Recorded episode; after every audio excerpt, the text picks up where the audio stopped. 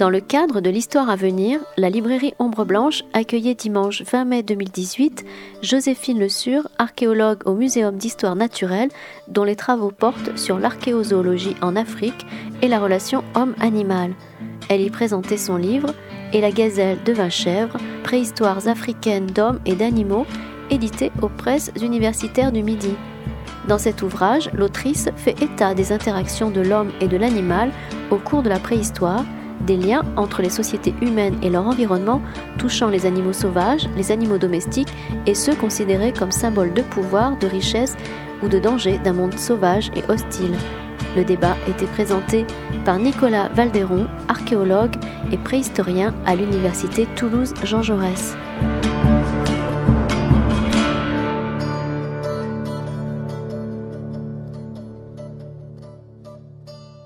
On, s'y habitue très vite, vous savez. Encore un peu pour voir Non, c'est pas vrai. On le fera tout à l'heure. On bissera et on vous refera toute la séance. Voilà. Euh, bon, je remercie euh, Fix pour les mots qu'il vient de, prononcer et puis je lui souhaite bon voyage. Tu peux partir, ça y est. On s'est émancipé. Et je vous remercie à vous d'être euh, présent là cet après-midi. Bon, c'est vrai qu'on ne peut pas perdre tous ces après-midi, excusez-moi, à regarder le stade toulousain perdre au 7 deniers. Voilà. Donc ça, c'était hier après-midi et voilà. Euh, aujourd'hui, on est là pour euh, écouter une, conférence. Alors, je vais intervenir, moi, pour, relancer, pour, mais il n'y en aura pas vraiment besoin, hein, en réalité. Euh, Joséphine est, une archéozoologue, c'est une spécialiste donc de l'étude de la faune c'est-à-dire des restes d'animaux, mais vous verrez que ces restes d'animaux, euh, on peut les interroger avec plus ou moins de talent, plus ou moins de compétences. Mais enfin bon, là nous avons quelqu'un qui est particulièrement apte à faire cela, et que derrière ces animaux, au-delà de la dimension économique à laquelle on pense immédiatement, il y a toute une série d'autres dimensions qui euh, apparaissent très très vite, euh, qu'elles soient techniques, sociales, symboliques ou autres, hein. et, en particulier sur le créneau chronologique qui est, concerné, considéré ici, puisque ce créneau-là, c'est particulièrement celui de l'émergence des premières communautés agro-pastorales, c'est-à-dire de ces gens qui, il y a quelques milliers d'années, euh, Joséphine précisera ça ensuite, hein, euh, ont inventé l'agriculture et l'élevage. Alors ici, il ne s'agit pas trop d'agriculture, il y en a, mais pas vraiment. Il s'agit essentiellement d'élevage. C'est un regard assez singulier, d'ailleurs, qui nous est proposé dans cette Afrique de l'Est, est-ce qu'on peut, est qu'on peut parler d'Afrique orientale? Moi, j'ai surtout travaillé dans l'Afrique orientale, mais là, on aborde un peu toute l'Afrique. on va aborder, donc un peu toute l'Afrique. J'ai bossé quand même, hein, ne vous inquiétez pas, mais on se laisse une certaine marge de manœuvre et tout. Bon, Joséphine est d'abord partie de la corne de l'Afrique, hein, et ensuite, elle a un regard qui, euh, qui s'élargit. Cette Afrique dont vous savez qu'elle n'est pas rentrée dans l'histoire. Hein? Vous vous en souvenez sans doute. Bon. Mais, mais, mais bon, cette position est déjà très discutable. Mais ce qu'il y a de certain, par contre, c'est que l'Afrique était rentrée dans la préhistoire, dans la fin de la préhistoire. Hein. et, on en aura ici une, une présentation très très complète. Euh, libre à nous ensuite, éventuellement, à éclater ce carcan, à sortir euh, euh, soit dans d'autres bouts d'Afrique dont on n'aurait pas parlé. Par exemple, j'ai une question sur le mouton à queue grasse. Voilà, vous verrez. Mais, mais, éventuellement, on peut aborder également euh, euh, d'autres cas, d'autres exemples qui sont chacun très exemplaires, puisqu'en réalité, de néolithiques, il y a eu des néolithiques, et euh, c'est peut-être ce, regard, cette vision-là qu'on essaiera d'approfondir tout à l'heure. Alors je vais laisser la parole, ça, ça m'est très dur. mais je vais laisser, mais je vais laisser la parole à Josie parce que je suis payé en réalité. Voilà. Euh, d'ailleurs, tout à l'heure, on fera une quête pour l'archéologie approximative et en soutien aux œuvres de Nicolas Valderon. Je passerai avec mon chapeau, vous verrez, et puis je partagerai un peu avec, euh, avec Joséphine, à qui je confie donc la parole, excusez-moi, mais bon, on est dimanche, euh, voilà. À qui je confie la parole pour 31 minutes. Allez, 31, merci. Merci Nicolas, bonjour à tous et merci d'être venus. Donc en effet, je vais vous parler d'animaux euh, en Afrique et pendant la préhistoire, et euh, notamment autour de mon ouvrage, donc et la gazelle de chèvres. Alors quand on pense animal en Afrique, souvent, ça c'est le genre d'image qu'on a en tête. Des éléphants, des zèbres, des girafes dans la savane, euh, ça c'est les animaux que l'on connaît et que l'on que l'on connaît bien. Quand on parle d'animaux en archéologie, euh, ou dans l'histoire, c'est ce type de représentation qu'on peut avoir en tête, des momies, des représentations euh, iconographiques, de l'art rupestre, euh, des figurines, etc. Mais ce dont je vais parler plus aujourd'hui, en fait, qui est vraiment le cœur de mon métier, ben, c'est ça notre matériel d'étude. Donc ça, c'est des ossements, euh, tout cassés, puisque en gros, en tant qu'archéozoologue, on est on va dire souvent des spécialistes des très vieilles poubelles, euh, ce que les gens ont laissé sur les sites, et, euh, et c'est souvent ça vraiment notre matériel d'étude. Alors c'est pas très très joli, c'est pas forcément euh, très attirant, mais mais ça livre quand même beaucoup d'informations. Et à partir d'un os, on peut avoir donc toute une quantité de différentes informations. Informations évidemment sur l'espèce, donc sur l'animal dont provient cet os, sur la morphologie, s'il était domestique, s'il était sauvage, Pardon. sur euh, l'âge d'abattage, à quel âge l'animal a été tué. Dans le cas d'élevage, on va en reparler, c'est très important parce qu'on ne gère pas les, les, animaux de la même façon si on les élève pour le lait ou pour la viande. Euh, donc le sexe de l'animal également, c'est un mâle, une femelle ou un castré. Ah, je suis désolée, il y a des petits ratés sur le, PowerPoint parce que le, les logiciels que j'avais et celui-ci est. Bah, désolée. Euh, on va avoir des informations aussi sur les traces de découpe ou de brûlure, donc ce qu'ont fait les, les, gens, enfin les humains, clairement avec ces animaux. Est-ce qu'ils les ont, comment ils les ont découpés, comment ils les ont cuits? Maintenant, on a de plus en plus également des analyses biochimiques, notamment sur des isotopes. Je ne vais pas rentrer dans les détails, mais ça nous donne beaucoup d'informations. Euh, si on l'analyse sur les humains, sur ce que les humains ont mangé, plutôt du végétal, plutôt de l'animal, et aussi quand on analyse sur les animaux, s'ils ont transhumé, euh, donc s'ils sont montés en montagne euh, à certains moments de leur vie, qu'est-ce qu'ils ont mangé, etc. On peut faire aussi de l'ADN ancien, on en reparlera également à partir de l'os. Et enfin, l'os peut être un comme ça matériel organique. On peut le dater, donc ça fournit aussi des, euh, un support pour les datations au carbone 14. Donc voilà. Donc finalement, ces os qui paraissent pas très très jolis nous fournissent quand même beaucoup d'informations et c'est le matériau principal à partir desquels j'ai fait les études dont je vais vous parler aujourd'hui. Donc, comme le disait euh, Nicolas, euh, moi j'ai fait ma thèse vraiment dans la corne de l'Afrique, et puis depuis j'ai ratissé un peu plus large, et, euh, et, donc pour cette étude qui a conduit au, livre, j'ai travaillé sur à peu près 37 sites qui sont répartis dans 9 pays, donc voilà, qui, qui font un peu le tour du continent. Donc je vais vous parler en quelques mots de quelques grands thèmes que j'aborde dans le livre, alors de façon assez euh, résumée évidemment, euh, mais quelques grands thèmes qui sont particulièrement importants et que l'on peut aborder grâce à ces restes animaux.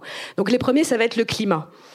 Euh, L'Afrique, évidemment, est un très grand continent qui présente une très grande diversité euh, géographique, topographique et environnementale. Euh, donc là, évidemment, euh, très résumé, vous avez les grands types de formations naturelles qui composent le pays, les déserts, les forêts, les savanes, etc. Euh, ce qui est intéressant également, euh, c'est de savoir qu'il euh, y a eu des grands changements climatiques au cours des derniers millénaires.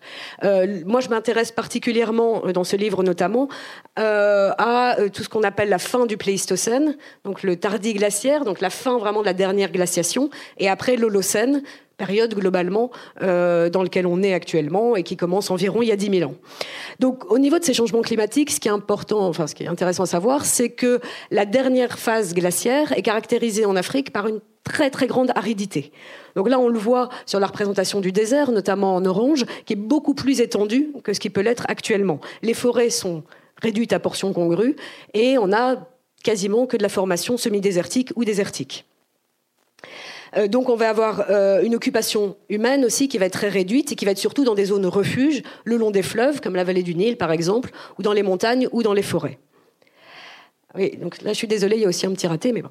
Euh, ce qui est ce qui va changer à la fin du Pléistocène, c'est que va commencer une grande période qu'on appelle la période humide africaine.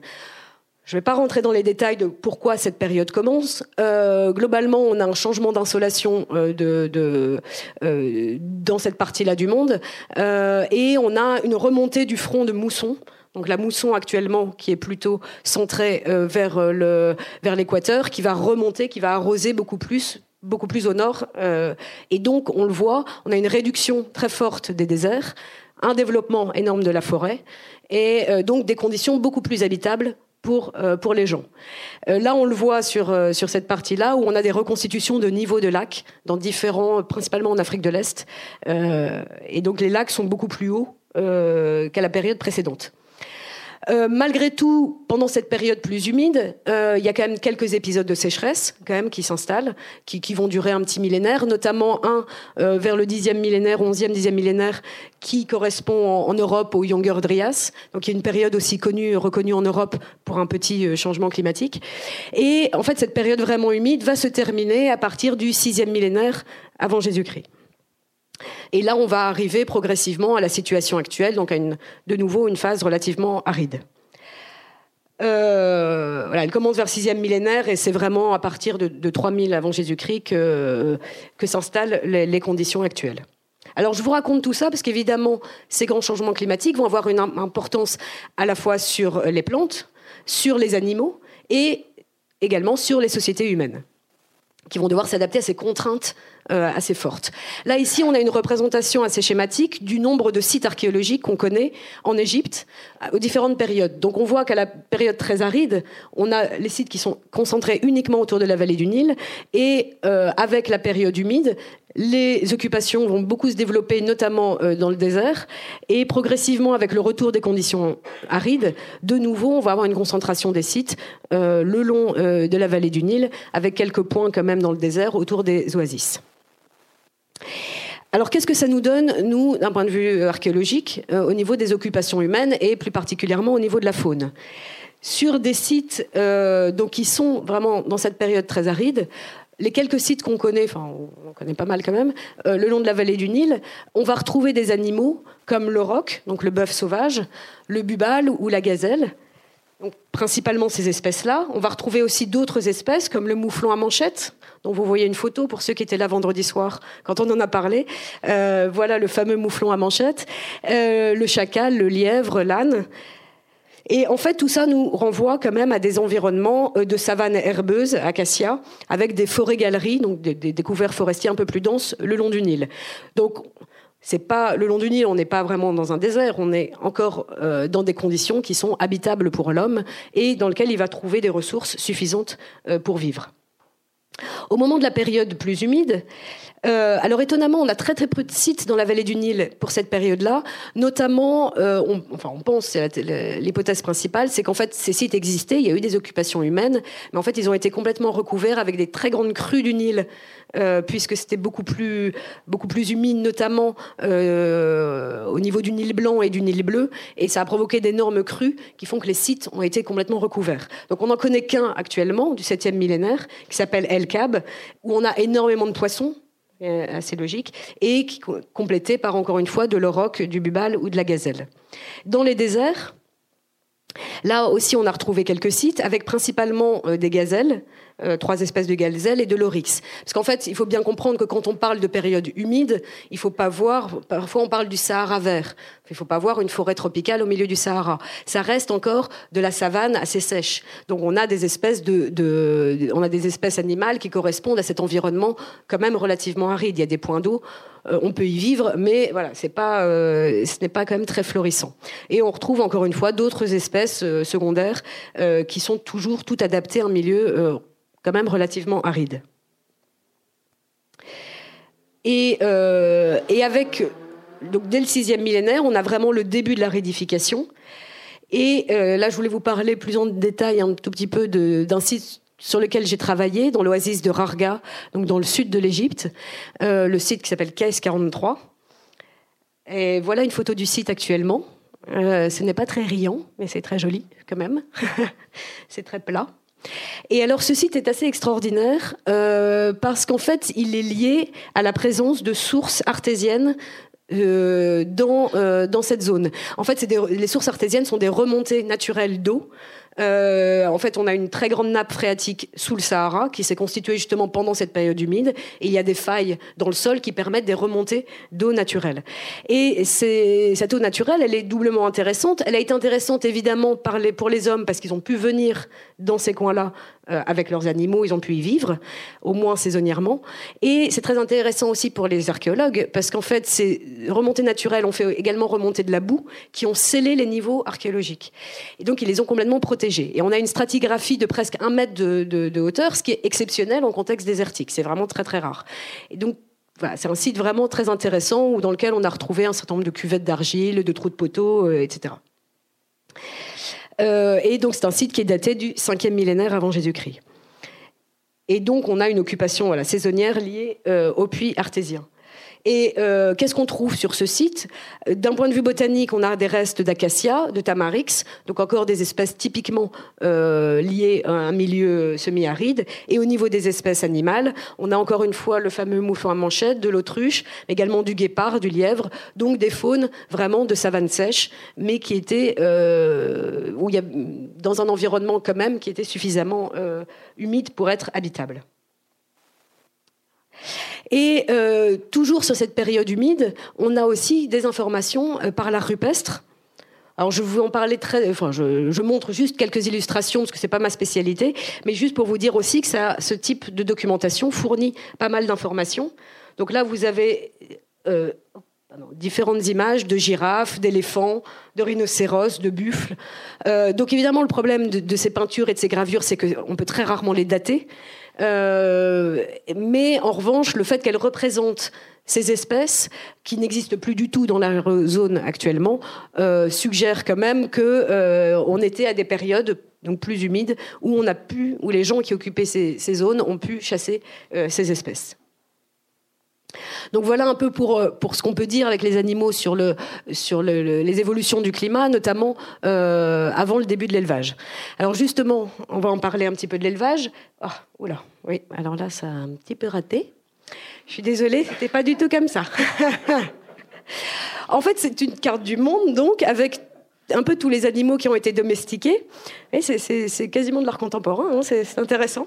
Euh, en fait, c'était juste pour vous rappeler que euh, l'élevage, euh, comme l'agriculture d'ailleurs, est un phénomène, un phénomène global et récurrent. C'est-à-dire qu'il s'est produit de façon indépendante dans beaucoup de sociétés du monde, sur tous les continents, sauf l'Australie, et à des époques extrêmement diverses.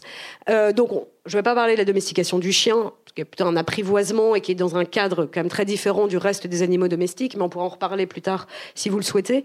Mais euh, le gros, on va dire, des animaux d'élevage, des animaux, des animaux d'embouche, c'est-à-dire qui ont été domestiqués pour produire de la nourriture, euh, ça commence à peu près au dixième millénaire au Proche-Orient, notamment avec la domestication de chèvres, moutons, porcs et bœufs. Et après, ça va se dérouler, donc voilà, de façon complètement indépendante sur tous les continents, en Chine aussi de façon très ancienne, notamment pour le porc, euh, en Amérique euh, centrale en Amérique du Sud. Euh, en Afrique, on va en reparler avec peut-être, enfin, certaines domestications. et, et je tiens à préciser quand même qu'en Europe, actuellement, on est certain qu'on a domestiqué en fait qu'une espèce, c'est le lapin et au premier millénaire après Jésus-Christ. Donc en fait, on n'a pas domestiqué grand-chose en France, enfin en Europe en tout cas. On n'a domestiqué que le lapin. Oui. Oui, ben on pourra en reparler euh, d'ailleurs. Euh... bah, Mais on pourra en reparler. Mais, mais effectivement, tous les animaux domestiques en, Europe sont venus d'ailleurs. Euh, le seul qu'on ait domestiqué, c'est le lapin. Euh, voilà. Hein? Oui, alors le chien, je disais, c'est quand même très différent parce que c'est pas du tout la même démarche, mais on pourra en reparler parce qu'effectivement, la, la, démarche est très différente. Euh, mais voilà, donc je voulais vous présenter juste cette carte mondiale pour vous rappeler voilà, que la domestication, c'est vraiment un phénomène qui, a été déterminant dans beaucoup de sociétés, mais qui s'est euh, produit dans beaucoup de sociétés différentes et de façon complètement indépendante. Donc revenons maintenant un peu en Afrique et euh, pour vous parler euh, notamment du bœuf, on verra, on y reviendra beaucoup euh, au cours de la séance, enfin de, la présentation, le bœuf. Et le bœuf, c'est compliqué sur le statut du bœuf en Afrique parce qu'en fait, encore aujourd'hui, on ne sait pas s'il a été domestiqué localement ou s'il est venu du Proche-Orient. en fait, D'abord, ce qu'il faut savoir, c'est qu'on a du bœuf sauvage, de l'auroch, en Afrique, euh, dans toute la zone du nord de l'Afrique, euh, jusqu'au 5e millénaire, 4e, 5e millénaire avant Jésus-Christ. Donc il a pu être domestiqué localement. Les plus anciens restes qu'on ait de bovins, pour l'instant je vais dire juste bovins, euh, viennent des sites de Naptaplaya et Birkesiba, donc dans le sud de l'Égypte, et ils sont datés du 9e millénaire. Le problème de ces restes, c'est qu'on n'arrive pas à savoir s'ils sont sauvages ou domestiques. Ce qu'il faut savoir, c'est que un animal sauvage et un animal domestique, fondamentalement, c'est la même espèce. Donc, ça a la même morphologie.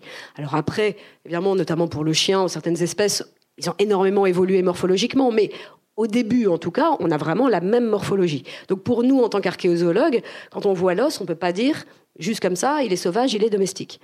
Euh, notamment pour ces phases-là. En revanche, euh, ce qui est intéressant, c'est que chez les ongulés, notamment chez le bœuf, euh, le début de la domestication est marqué par une réduction de la taille des animaux. Les animaux vont devenir plus petits. On ne sait pas vraiment pourquoi. On pense que c'était peut-être en partie parce que les gens ne géraient pas forcément bien les animaux, ils ne savaient pas forcément bien les nourrir au départ, ils les, parquaient, et peut-être des problèmes dans la reproduction il y a eu un phénomène qui fait que les animaux ont réduit de taille. Après, dans le cas de l'auroch, ça a peut-être été aussi favorisé par les humains, parce que c'était plus facile à contrôler un petit qu'un très gros auroch. Mais toujours est-il qu'ils ont réduit de taille. Donc ça, c'est un de nos critères dont on se sert en archéozoologie. C'est quand on, va mesurer les, os, on va les comparer à des référentiels pour voir s'ils sont plutôt dans la taille des animaux domestiques et ou la taille des animaux sauvages. Le problème, évidemment, à Naptaplaya et Birkesiba, sinon ça serait pas drôle, c'est que les ossements qu'on a pu mesurer tombent juste à l'interface entre les sauvages et entre les domestiques. Donc ça pourrait être soit des petites femelles sauvages, soit des grands mâles domestiques. Donc ça, là-dessus, on n'a pas pu déterminer.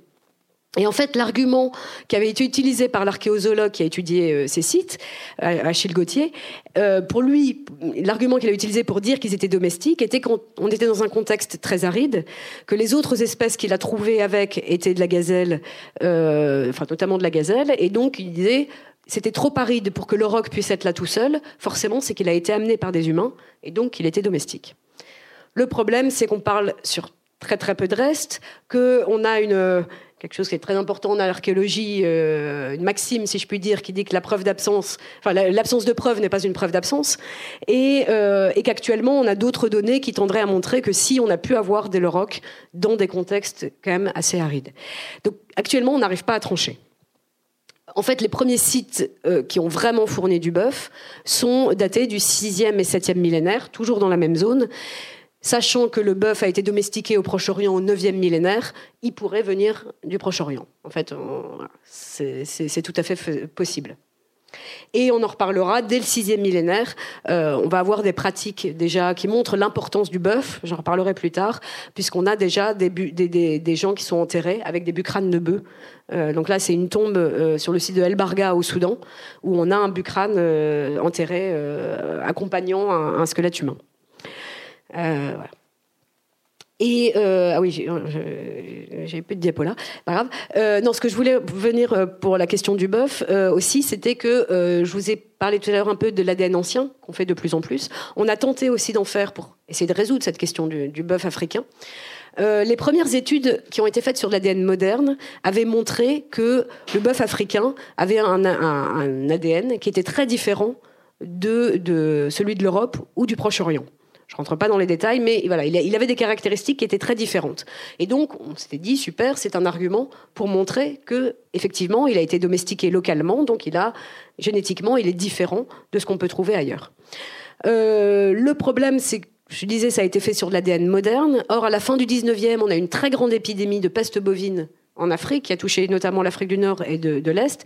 Parfois, presque 90% des cheptels ont été décimés. Donc, on a réintroduit beaucoup de bœufs. Donc, finalement, le bœuf actuel ne reflète pas la diversité ancienne de, ce qu'on a pu avoir. Euh, et, les quelques os qu'on a réussi à séquencer, parce que comme on est dans des milieux très arides, l'ADN se conserve très mal, c'est très difficile de, séquencer. Et en fait, les quelques ADN qu'on a réussi à séquencer sur du bœuf, néolithique, notamment au Maroc ou en Érythrée, euh, ont donné euh, en fait, on montrait que c'était des individus qui en fait étaient très proches de ce qu'on avait au Proche-Orient ou, euh, en Europe. Et donc actuellement, on ne sait pas distinguer. Enfin, l'ADN ne nous a pas apporté la réponse de savoir si le bœuf a été domestiqué localement. Donc ça reste euh, une source de débat interminable entre archéozoologues africanistes. Mais bon, voilà, ça nous occupe. Alors par rapport aux autres espèces, euh, alors les autres espèces quelque part c'est plus facile puisque euh, il n'y a pas les ancêtres sauvages de ces espèces en Afrique. Euh, donc ni pour le mouton, ni pour la chèvre, ni pour le chien, ni pour le porc. Alors pour le, chien c'est un peu c'est un peu limite. Maintenant c'est encore en train d'être mis un peu en question parce que ce qu'on pensait être une sous-espèce de chacal égyptien serait finalement du loup.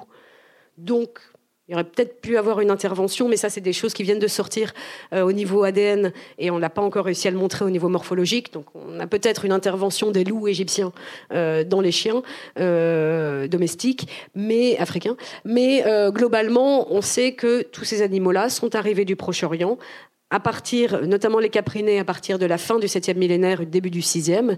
Une première vague, en fait, qui est arrivée, euh, qui est arrivée en Méditerranée et dans le Sinaï. Et, euh, à partir du 5e millénaire, là, on a vraiment une deuxième arrivée plus forte, là vraiment avec des populations euh, qui viennent du Proche-Orient, qui apportent aussi avec elles des céréales comme le blé et l'orge dans le nord de l'Égypte. Donc c'est vraiment à partir de là où on va avoir les premières communautés d'agro-pasteurs euh, en Égypte. Alors à partir de là, euh, donc à partir du, sixième millénaire, on va dire, euh, les animaux domestiques vont commencer à se diffuser euh, dans le, vers l'ouest, dans le Sahara, et vers le sud. je pense qu'on aura l'occasion d'en reparler après de ces, modalités de, déplacement, parce que c'est une des caractéristiques du néolithique africain, c'est que en fait, on va tout de suite être vers un, élevage de, de pasteurs nomades, donc ils vont tout de suite beaucoup bouger.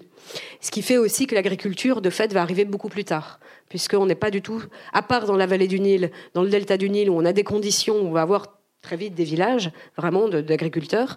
Dans le reste du continent, euh, on est vraiment sur des pasteurs nomades euh, qui font, qui vont bouger, donc qui vont coloniser finalement assez rapidement euh, le reste du continent, mais qui vont forcément, pour qui ça va retarder l'apparition de l'agriculture. Et euh, ça va se diffuser donc progressivement aussi vers le sud. En revanche, euh, ce qui est étonnant, c'est que ça va arriver quand même très tardivement, euh, vraiment en Afrique australe. En Afrique australe, on a les premiers restes d'animaux domestiques à la fin du premier millénaire avant Jésus-Christ. Donc c'est-à-dire plus de 6000 ans après ce qu'on a en Égypte. Donc ils ont mis presque 6000 ans à traverser le continent. Alors il y a beaucoup de raisons euh, pour ça, on ne va pas toutes les évoquer, mais là je vous ai juste mis une carte où on voit toute la zone grisée, c'est la répartition euh, des mouches tsetse qui sont euh, les vecteurs de, euh, de, transmission de la trypanosomiase, donc de la maladie du sommeil. Et en fait, toutes ces maladies infectieuses qui touchent beaucoup le bétail ont été des facteurs très limitants pour la diffusion, puisque ça va décimer beaucoup les cheptels. Et alors, au bout d'un moment, les espèces vont s'adapter à ça. Elles vont devenir notamment ce qu'on peut appeler euh, trypanotolérantes. Donc, elles vont être porteurs du parasite, mais elles ne vont pas développer la maladie. Mais ça, ça va prendre beaucoup, beaucoup de temps. Et, et donc, ce qui fait que ça a été ça a été un des facteurs qui a été euh, très contraignant pour la diffusion euh, des animaux, notamment vers le sud, euh, parce qu'il a fallu s'adapter et éviter ces maladies-là. Et alors juste pour terminer sur cette partie de l'élevage, je voulais juste dire un petit mot sur la corne de l'Afrique parce que c'est vraiment là moi où j'ai commencé et c'est une zone qui est passionnante parce que c'est une zone qui globalement qui comprend l'Éthiopie, l'Érythrée, Djibouti et la Somalie c'est une zone globalement qui fait trois fois la France, donc c'est assez grand, mais qui présente une immense, enfin une très très grande diversité de paysages. On a euh, parmi les déserts les plus les plus chauds du monde, on est dans le, dans le triangle Afar, euh, là-haut, on est euh, dans des zones où, la terre est en train de, s'écarter, où le rift est en train de se créer. Donc on est dans des zones même qui sont sous le niveau de la mer, avec des, des, des déserts vraiment extrêmement chauds, extrêmement difficiles. Et on a la moitié du pays, par exemple de l'Éthiopie, est à plus de 2000 mètres d'altitude. On est vraiment sur des hauts plateaux avec des sommets à 4000. Euh, donc on a des, reliefs de montagne très forts où évidemment, on va avoir des, occupations humaines qui sont très très euh, diverses, des cultures qui vont se développer qui sont très très différentes. Et sur cette question du début de l'élevage, ce qui est intéressant, c'est qu'on a, depuis le troisième millénaire, notamment à Djibouti et dans l'est du pays, donc plutôt dans les, dans les zones désertiques, de plaine, euh, on a euh, du bétail et de la céramique depuis le troisième millénaire. Alors ce qui est intéressant, c'est qu'on ne sait pas encore d'où ils viennent. Parce que la céramique est extrêmement, elle est produite localement. Euh, on n'arrive pas à déterminer euh, de lien avec soit les productions soudanaises, soit les productions yéménites. C'est Jessie Colliez qui est, dans le laboratoire de traces justement de Toulouse qui a étudié euh, toutes ces céramiques et, elle est vraiment tellement locale qu'on ne sait pas d'où elle a eu ses influences. Donc la céramique est apparue là, mais on ne sait pas d'où elle venait.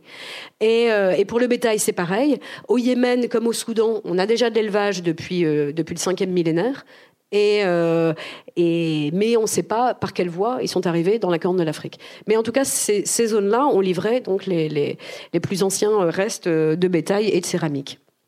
Dans le sud-ouest du pays, donc vraiment dans des zones montagneuses, je, suis désolée, je me cache un peu, mais là on a une petite photo de. Oui, oui.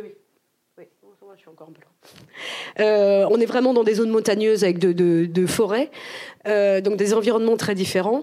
On a des sociétés qui habitent là depuis, depuis très très longtemps, qui ont même occupé ces zones-là pendant les périodes très arides. C'était des zones refuges pour, pour les communautés humaines. Et, mais là, on a, des, on a des sites complètement différents. C'est-à-dire qu'on n'a pas de poterie ou de bétail avant le premier millénaire après Jésus-Christ. C'est-à-dire 3000 ans après enfin, euh, 2500 ans, on va dire, après ce qu'on a euh, dans l'est du pays. Euh, et on a très peu de changements dans les paysages pendant 5000 ans. Je vous le disais, c'était une zone refuge. C'est une zone de montagne qui est très bien irriguée, qui a beaucoup moins souffert des périodes de sécheresse. Donc il y a une certaine stabilité dans les ressources.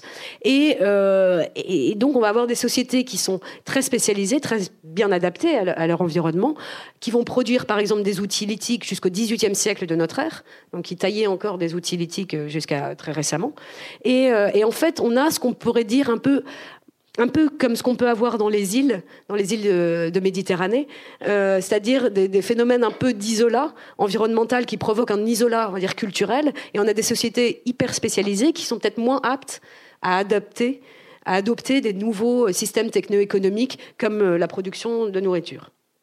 Donc voilà, c'est intéressant de voir que dans une zone qui est quand même relativement petite, on n'est qu'à quelques centaines de kilomètres, on va avoir des développements de société, des choix qui sont faits extrêmement différents, euh, euh, notamment sur cette question du début de l'élevage.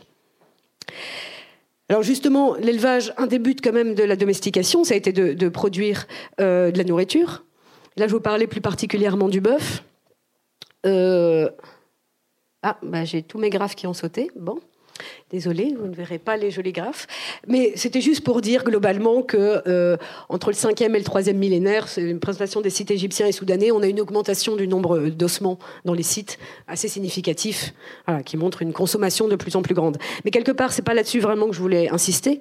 C'était que euh, une des caractéristiques de l'élevage euh, africain, mais qui, peut être pareil dans d'autres zones, mais c'est que on élève les animaux pour la viande, mais finalement, de la viande, on va assez rarement en consommer. On va en consommer que dans des cas assez particuliers de sacrifices, de, de, fêtes, euh, etc. Euh, on va privilégier la consommation de produits animaux qui n'entraînent pas la mort de l'animal, pour pas toucher au cheptel, qui est une richesse vraiment extrêmement importante. Euh, donc, on va privilégier notamment la consommation du lait on peut avoir aussi le sang dans, euh, euh, certains groupes d'éleveurs, euh, qui le font encore actuellement, mais d'abord c'est le lait. Et le lait, en tant qu'archéologue, archéozoologue, c'est compliqué de le mettre, en évidence, parce que ça ne laisse pas de traces dans les ossements particulièrement. Alors, s'il y a un peu dans les, techniques d'élevage, j'en parlais tout à l'heure, globalement, quand on va élever des animaux pour le lait, on va tuer un grand nombre des, tout petits, qui pourraient prendre le lait euh, de la mer, notamment chez les caprinés. Euh, et on va garder surtout les femelles, on va tuer les mâles, on va garder qu'un ou deux reproducteurs. Et donc en fait, on va avoir une gestion du troupeau qui va être différente. Et quand on reconstitue les âges d'abattage des animaux, on va avoir beaucoup de très jeunes et beaucoup de vieilles femelles, on va dire les, femelles de réforme qui ne produisent plus de lait, qu'on va abattre. Donc on va avoir des pics d'abattage qui correspondent à cette stratégie de gestion du lait. Le problème, je vous disais, en Afrique, le matériel est souvent très mal conservé et on, a beaucoup de mal à faire ces reconstitutions euh, d'âge d'abattage. Donc on a d'autres indices, en revanche, qui nous montrent l'importance du lait. Euh, on a pas mal d'indices par les représentations rupestres. Alors déjà, on a des représentations rupestres où on voit clairement la traite des vaches. Là, au moins, c'est très clair, c'est très simple, euh, il n'y a pas de doute. Il y a une autre, une autre, euh, d'autres indices hein, qui sont plus originaux, enfin plus, oui, plus originales, mais euh, qui, qui, est aussi très intéressante et qui s'appelle l'insufflation. Ce qu'il faut savoir, c'est que les bovins, enfin les vaches, chez les dans les races vraiment rustiques, anciennes. Euh, maintenant, on a trouvé pour les races modernes euh, une façon de pallier à ce problème. Mais donc, pour les vaches rustiques, euh, le lait ne descend dans les pies des, des, des, vaches que si le petit est à côté. Elle a besoin de sentir le petit à côté pour que le pie aille dans, que le lait, pardon, aille dans le dans le pie. Voilà, il y a encore quelques races, effectivement, merci, qui, qui, le font, mais donc il y a besoin du petit pour que le, pour que le lait descende. Et, euh, c'est un problème si le petit meurt. Euh, ce qui peut arriver euh, pour, pour des tas de raisons si le petit meurt. Et, mais les hommes ne sont, ont toujours beaucoup de ressources.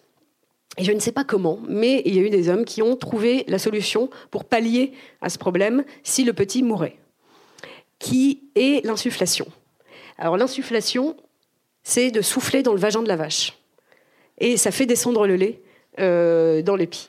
Donc c'est des, choses qui sont connues, euh, qui sont pratiquées encore maintenant, euh, donc qui sont représentées là dans des cas en, Afrique.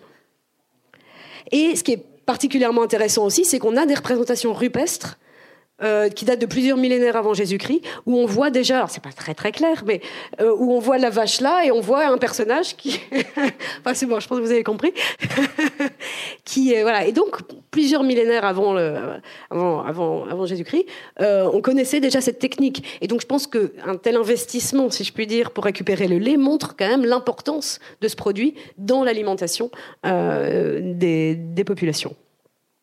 Dernière euh, chose aussi, c'est la représentation souvent euh, de d'épis très marqués.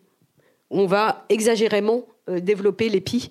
on le voit sur différentes représentations. Ici, c'est surtout de l'Est de l'Afrique, notamment de l'Éthiopie ou, de Somalie, où on va mettre en valeur l'épi. Et là aussi, qui montre l'importance du lait. Euh, et dernière petite chose, alors là qui est, plus loin de moi ce que je peux faire, mais qui est, aussi révélatrice. Je ne rentre pas dans les détails, mais euh, sur des sites, dans des poteries de sites du quatrième millénaire euh, pardon, en Libye, on a pu identifier des résidus, des résidus de lipides liés au lait euh, dans des céramiques. Et euh, du quatrième millénaire, donc là clairement, c'était une exploitation du lait. Aussi, euh, on, recueillait le lait. je ne vais pas rentrer dans les détails. Dernier point que je voulais évoquer avec vous pour terminer cette présentation, c'était bah, les animaux et les pratiques funéraires et la mort, puisque très rapidement après le début de l'arrivée des, animaux domestiques, on a des pratiques funéraires qui incluent ces animaux domestiques et notamment le bœuf. Donc voilà différents exemples de, dépôts funéraires où on a à chaque fois euh, des, crânes de bœufs qui sont enterrés avec les hommes. Là, on a le cas du, plateau de Messac en Libye, donc j'en parlais euh, tout, de suite avant là pour les céramiques. Ce sont des plateaux qui étaient occupés, donc sur le plateau du Messac, des sites qui étaient occupés saisonnièrement euh, dès le 5e millénaire, où on a des sacrifices de bœufs, on a des pratiques rituelles, des, inhumations de bœufs quasiment entiers. Euh, donc là, on a des, pratiques rituelles aussi liées autour du bœuf. Et encore une fois, une autre, un autre, une autre sépulture où ici, en fait, on a le, on a le crâne euh, du bœuf.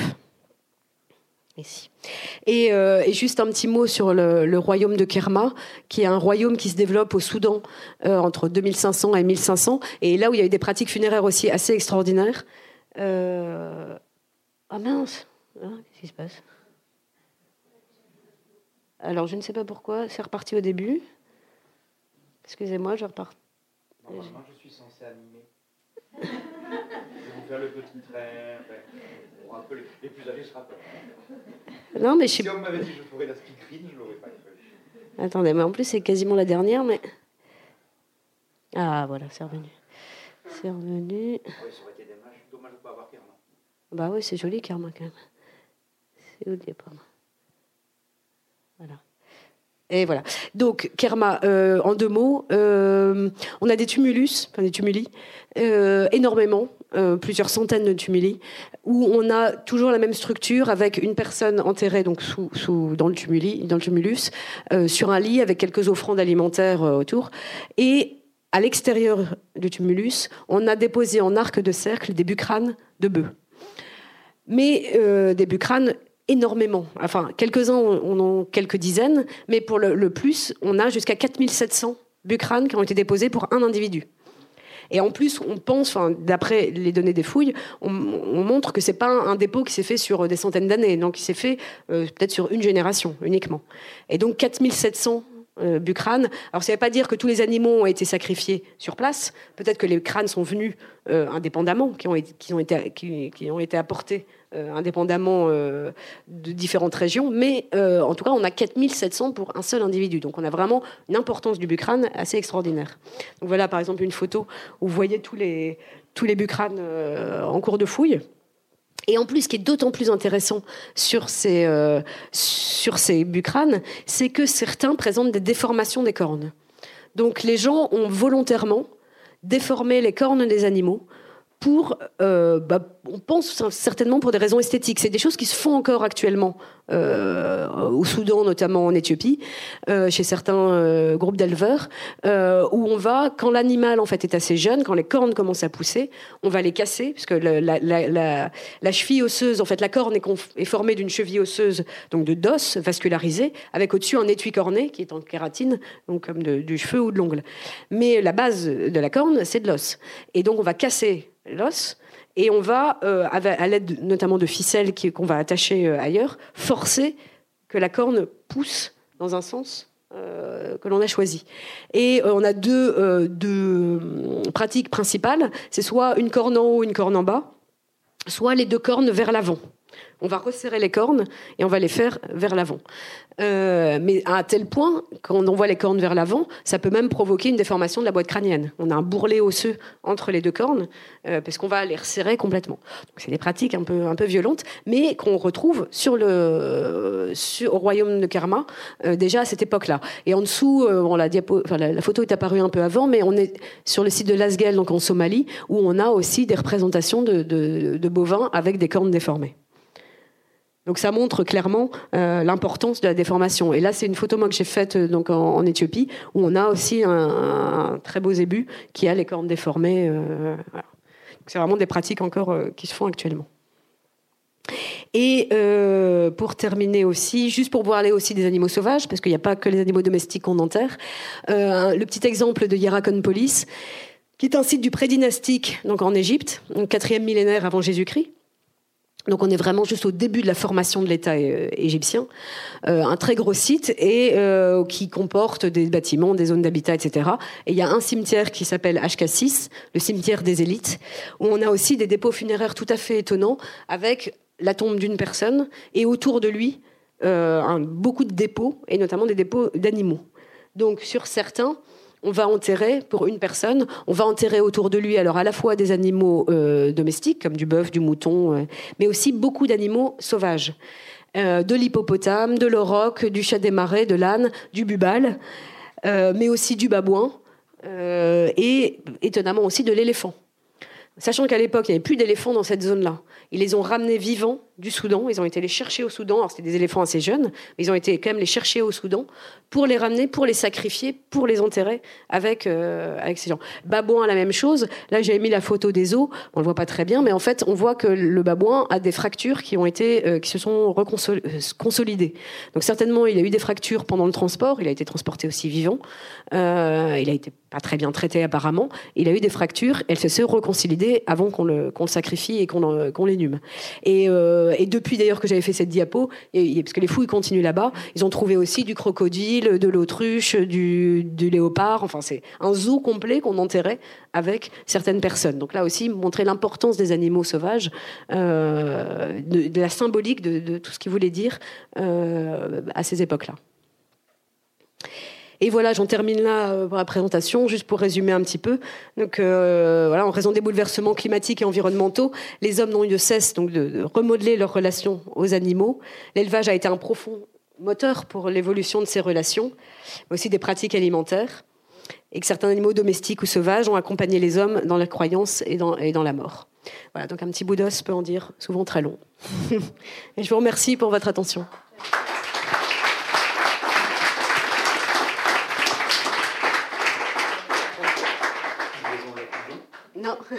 Alors ça, c'est des abris. C'est une photo que j'ai fait à Djibouti.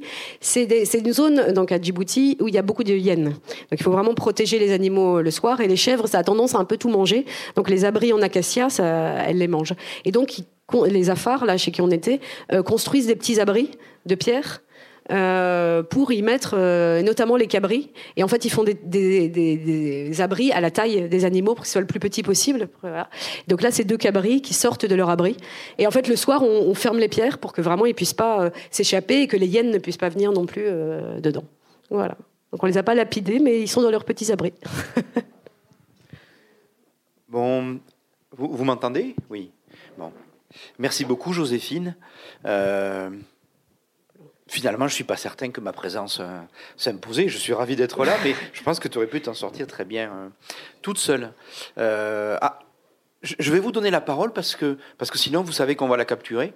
Et que, que vous ne pourrez pas trop parler. Donc je crois que ça peut être judicieux de vous interroger d'abord, puis ensuite de reprendre la main éventuellement pour compléter un, certain nombre de, points. Mais avant ça, donc après avoir euh, remercié Joséphine, je voudrais quand même souligner euh, quelque chose dont vous avez eu sans doute pris conscience immédiatement, hein.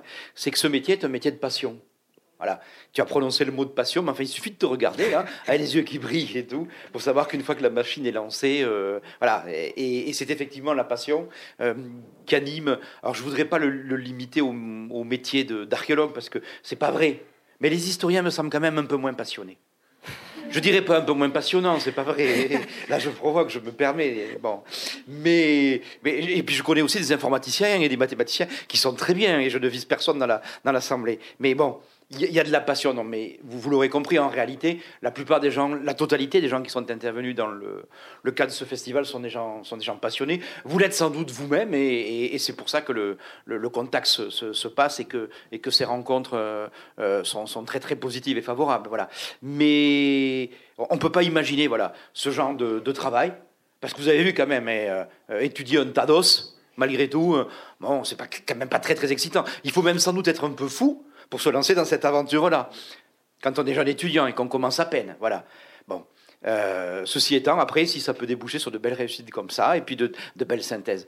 Euh, j'appuierai également sur la dimension très pluridisciplinaire. Hein. La question de la pluridisciplinarité a, été pas mal au cœur des interrogations euh, tout, au long de ce festival. On avait déjà souligné, ceux qui m'ont entendu parler hier en, avaient fait également le, constat, hein. la dimension fortement pluridisciplinaire de l'archéologie. Voilà aucun archéologue ne maîtrise la totalité de la chaîne de, connaissances ou euh, de méthodologies qu'il faut mettre en œuvre pour pouvoir aboutir à ces résultats-là. Et on est tous très liés dans une chaîne euh, totalement dépendante et les uns des autres. Après, il faut bien que quelqu'un fasse la synthèse. Et puis, euh, ben voilà, c'est une très belle synthèse qui vous est proposée dans le livre qui circule, que je récupérerai à la fin, hein, parce que c'est mon exemplaire. Mais voilà. Donc, je vais vous confier la parole et puis on la reprendra ensuite. Pas obligé de parler. Hein. Quand est-ce que le chat a été. Quand le chat a-t-il été apprivoisé? Est-ce que vous avez à peine, à peine esquissé? Non, j'en ai, oui, j'en ai très peu parlé. Euh, bah, actuellement, les, premières les, premiers signes d'apprivoisement qu'on ait euh, vient du 8e millénaire de Chypre.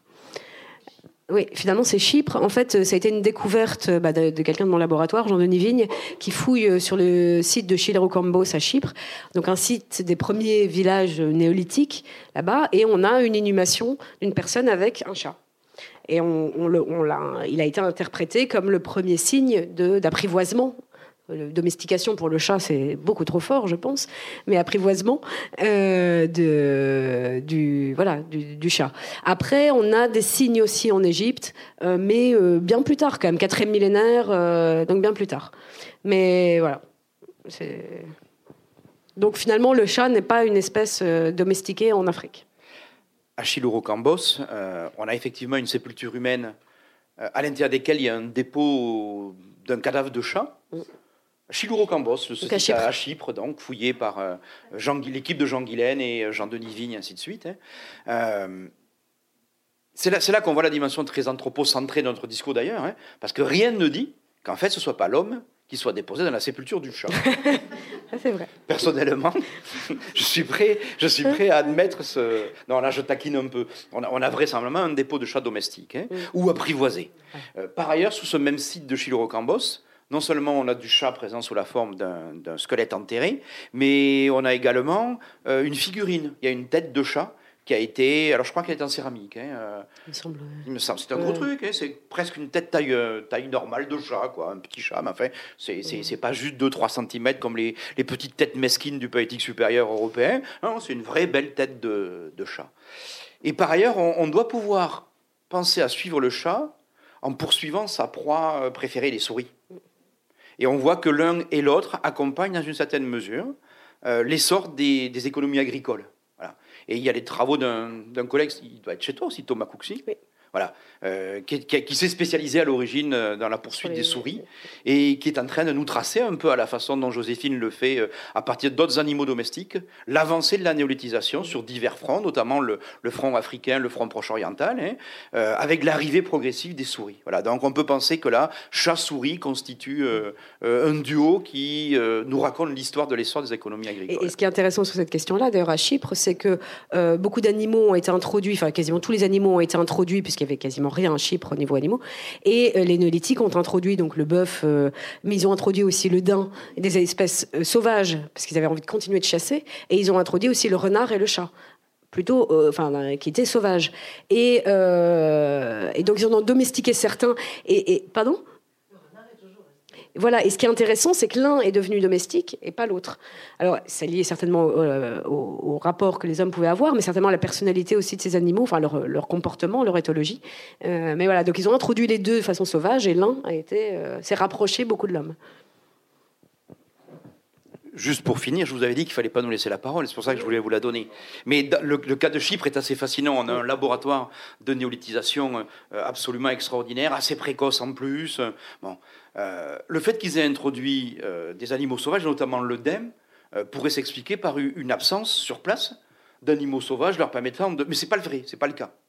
Autrement dit, l'introduction du DEN ne répond pas à une pression économique, elle répond à autre chose. Elle relève sans doute d'une dimension plutôt symbolique. Et on peut penser qu'on est là à l'orée d'un processus, alors qui est facile à admettre, hein, mais qui est fascinant.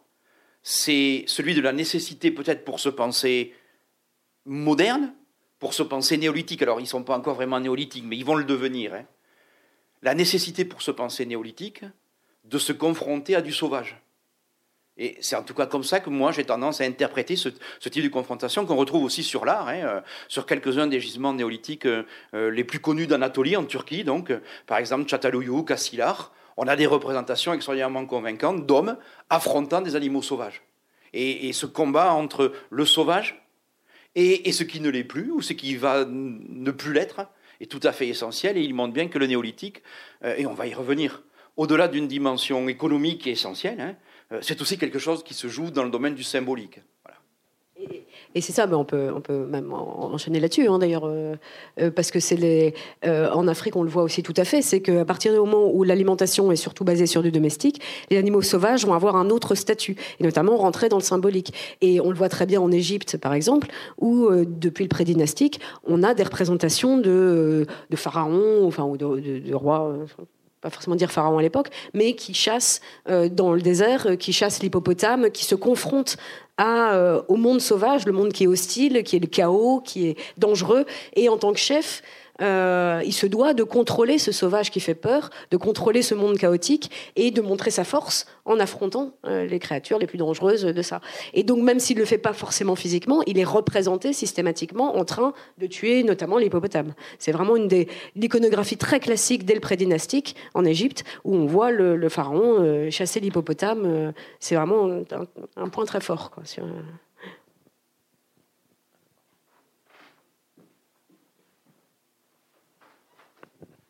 Euh, j'étais présent lors de votre intervention vendredi dernier et vous aviez parlé d'animaux qu'on avait tenté d'élever et on avait abandonné l'élevage ensuite. Et du coup, je voulais savoir pourquoi est-ce qu'on a abandonné l'élevage de ces animaux et comment vous, vous voyez dans les ossements que cet animal, à un moment donné, on a essayé de l'élever et ensuite il est revenu à l'état sauvage. Alors, je parle, euh, parle effectivement donc du mouflon à manchette, le fameux. Euh, et donc, ça se passe sur des sites qui sont en, Algérie, des sites du 8e, 7e millénaire. En fait, on ne le voit pas à partir des ossements. Enfin, on le voit de façon indirecte à partir des ossements. On a dans les assemblages 90% euh, de mouflons à manchette dans les assemblages phoniques.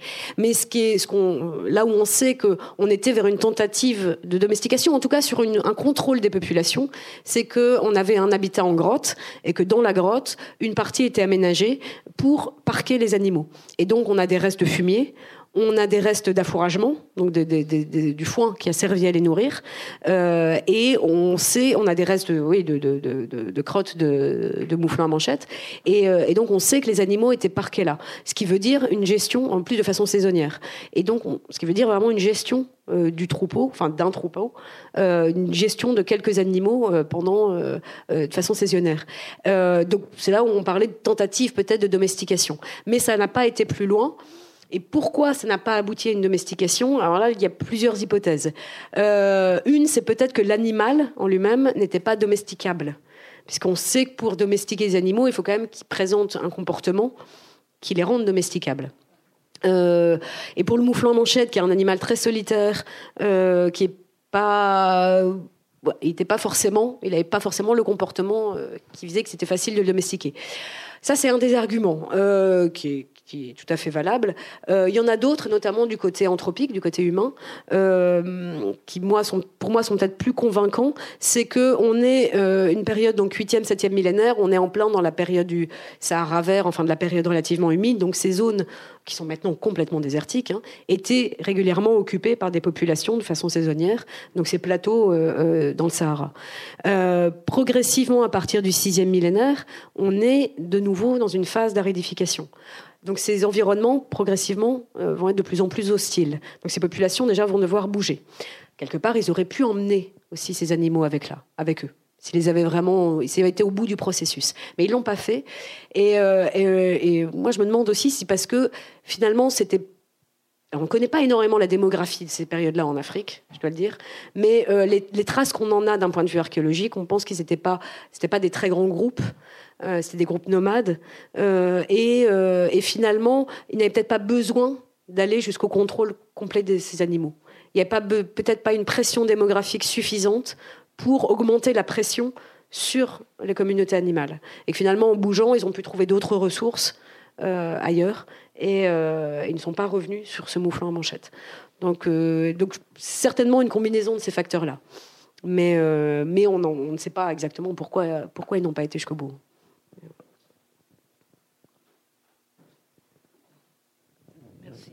Euh, moi, je suis impressionnée, évidemment, comme tout le monde, par euh, votre démonstration, mais il y a un point qui m'intéresse particulièrement, c'est euh, la relation de l'homme avec l'animal, qui est au centre de, votre travail.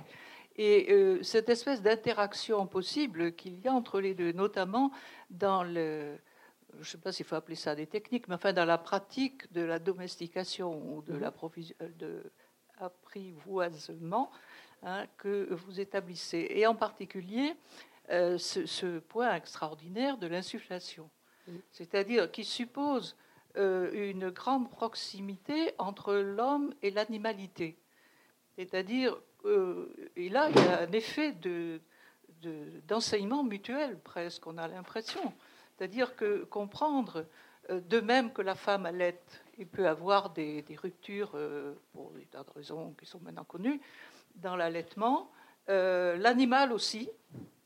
Et alors, qu'est-ce qu'on fait? Et bon, on trouve une solution dont vous dites qu'elle est encore pratiquée euh, euh, d'une façon traditionnelle cette fois-ci, mais on est là, là l'archéologie amène à, des interrogations fondamentales hein, qui sont de l'ordre de, la biologie. Quoi. comment se fait, enfin, je suppose qu'on ne peut pas répondre à la question, comment se fait cette interaction? Oui, non, euh, non, sur l'insufflation, c'est clair qu'on ne peut pas. Comment ils ont. L'exemple est tellement. Oui, oui, il est très fort.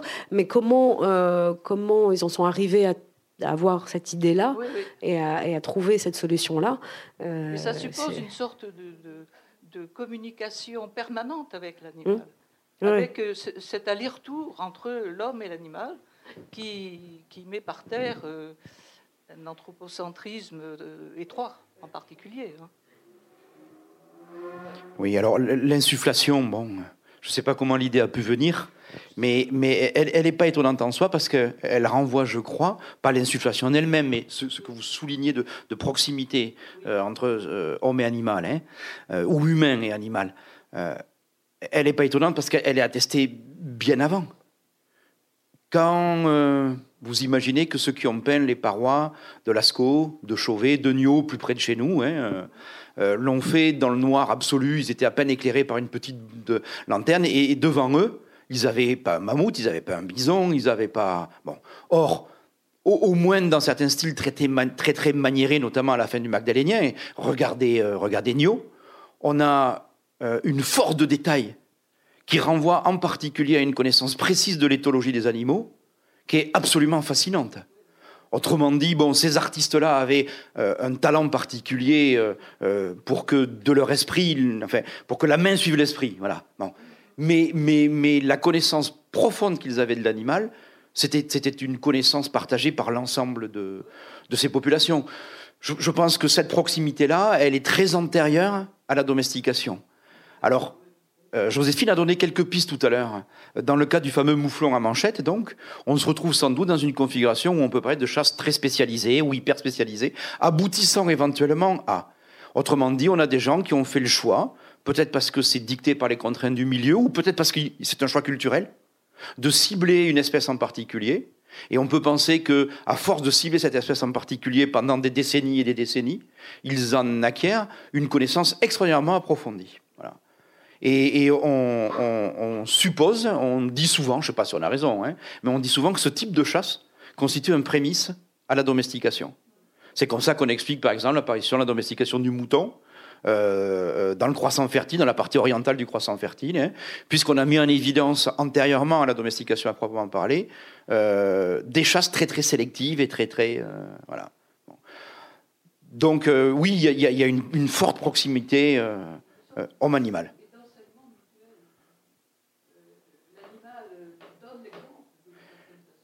Alors, oui, enfin oui, c'est tout à fait, possible, euh, notamment si on imagine que certains d'entre eux étaient des chamans, ou en tout cas que, certains de ces groupes euh, euh, aient été des groupes de tradition chamanique. Voilà, ou effectivement dans ce cas-là, on sait que, mais, ou plus simplement animiste.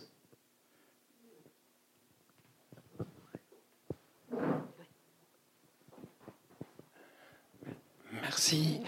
J'étais aussi vendredi soir à votre intervention, qui était une intervention groupée, euh, vous avez parlé de la réintroduction dans le milieu sauvage en Corse. Est-ce que c'est toujours le mouflon euh, C'est toujours le même? Je ne sais plus. Est-ce que vous aviez C'est le mouflon corse. C'est ah le capra, euh, capra non, c'est le ovis. Mais non, c'est pas du tout la même espèce hein, que le mouflon en manchette. C'est le, mais c'est le mouflon. Le mouflon corse, c'est en fait un mouton marronné. C'est un mouton, donc parce qu'en Corse, il n'y avait pas de mouflon. Euh, c'est du mouton qui a été introduit par les néolithiques en Corse et dont certains individus se sont échappés et sont redevenus sauvages.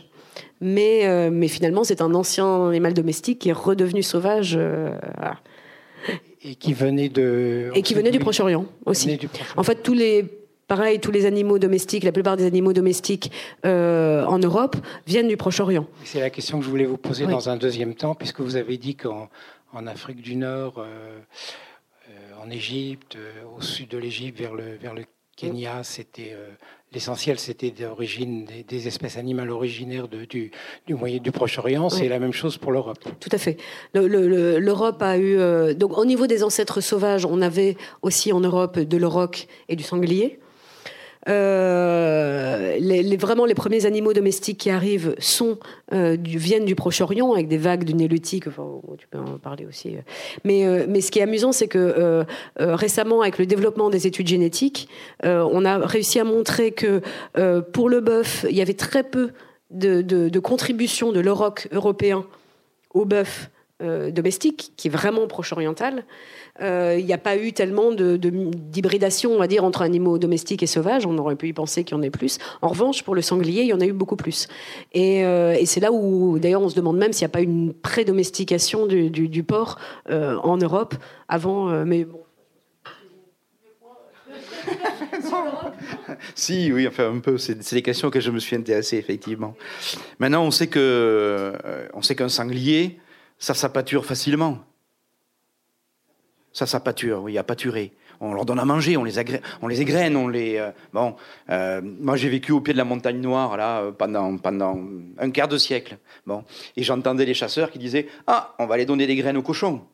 Autrement dit, ils arrivent avec du maïs et puis ils mettent des graines un peu partout. Et puis le cochon vient, ils disent bonjour, ils se font la bise et puis ils repartent. Trois mois après, ils le tapent. Mais bon, voilà, c'est assez facile en réalité parce que le sanglier euh, a un mode de fonctionnement qui fait qu'il est facilement attiré par l'homme. Euh, il n'est pas très peureux, il peut être dangereux. Euh, une lait avec ses petits, ça peut être très dangereux. Mais par contre, des petits marcassins, ça court partout. C'est voilà, ça se domestique ou ça s'apprivoise en tout cas assez, assez facilement. Et on peut imaginer que contrairement à l'auroch, parce qu'il faut imaginer ce qu'était le sauvage quand même. Hein. Euh, bon, ça peut faire, je sais pas, 800, 900 kilos adultes, ça fait peut-être une tonne. Hein. Ce sont des bestioles qui doivent faire un mètre, euh, voilà, un mètre 80 au garrot. Enfin bon, bon, ça devait être autrement difficile d'approcher un auroch et en plus son comportement n'est pas un comportement qui favorisait la domestication. Le porc, c'est plus. Alors c'est vrai que là, euh, Joséphine a insisté dessus et on voit qu'en Afrique, ça, ça fonctionne pas trop pour des problèmes de, de, qualité de conservation des ossements. En Europe, ça marche très très bien. Et la génétique, ces dernières années, euh, euh, a, de manière définitive, réglé un certain nombre de, problèmes.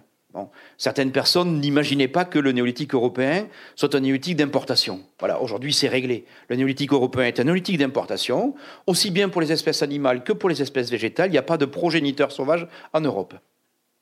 Alors on pourrait imaginer éventuellement que des, mésolithiques, c'est-à-dire le, le, fond indigène européen, ait capturé euh, des animaux et des végétaux sauvages, si on veut absolument pas que le néolithique européen soit euh, d'essence euh, étrangère, extérieure. Mais bon, il l'est, voilà. Il est, la génétique, là aussi, nous montre très clairement. Hein. on voit arriver à partir du 6e, du 7e millénaire, on voit arriver en Europe des marqueurs génétiques qui sont spécifiques du Proche-Orient. Donc la question est réglée pour les gens qui sont à peu près honnêtes intellectuellement. Euh, le néolithique européen vient, du Proche-Orient. Aussi bien les hommes et les femmes que les animaux et les végétaux qui vont, qui vont l'incarner. Alors après, on a des expériences, effectivement. Euh, on voit dans des groupes mésolithiques, des groupes indigènes, des groupes d'Indiens, si vous voulez, euh, qui, vont, réagir face aux communautés néolithiques qui arrivent. Hein. Euh, on voit des phénomènes d'échange, de contact, d'acculturation éventuellement très longs. Et dans quelques zones, on voit euh, des cochons qui sont à l'origine des cochons domestiques qui viennent du Proche-Orient. Et on voit progressivement l'introduction dans le cheptel d'une dose d'espèces sauvages européenne. Voilà. Et, on voit le croisement. Euh, il y a un article qui a été publié il y a 3 ou 4 ans, mais Jean-Denis euh, faisait partie des, publiants, hein, où il nous racontait les changements de couleur du pelage. Et, on a effectivement des cochons qui commencent à avoir toutes les couleurs. et, le vieux fond européen est progressivement intégré dans le fond nouveau néolithique proche-oriental. Donc c'est une histoire extraordinairement compliquée que cette histoire de la domestication animale. Et vous noterez que nous avons évacué la question du végétal.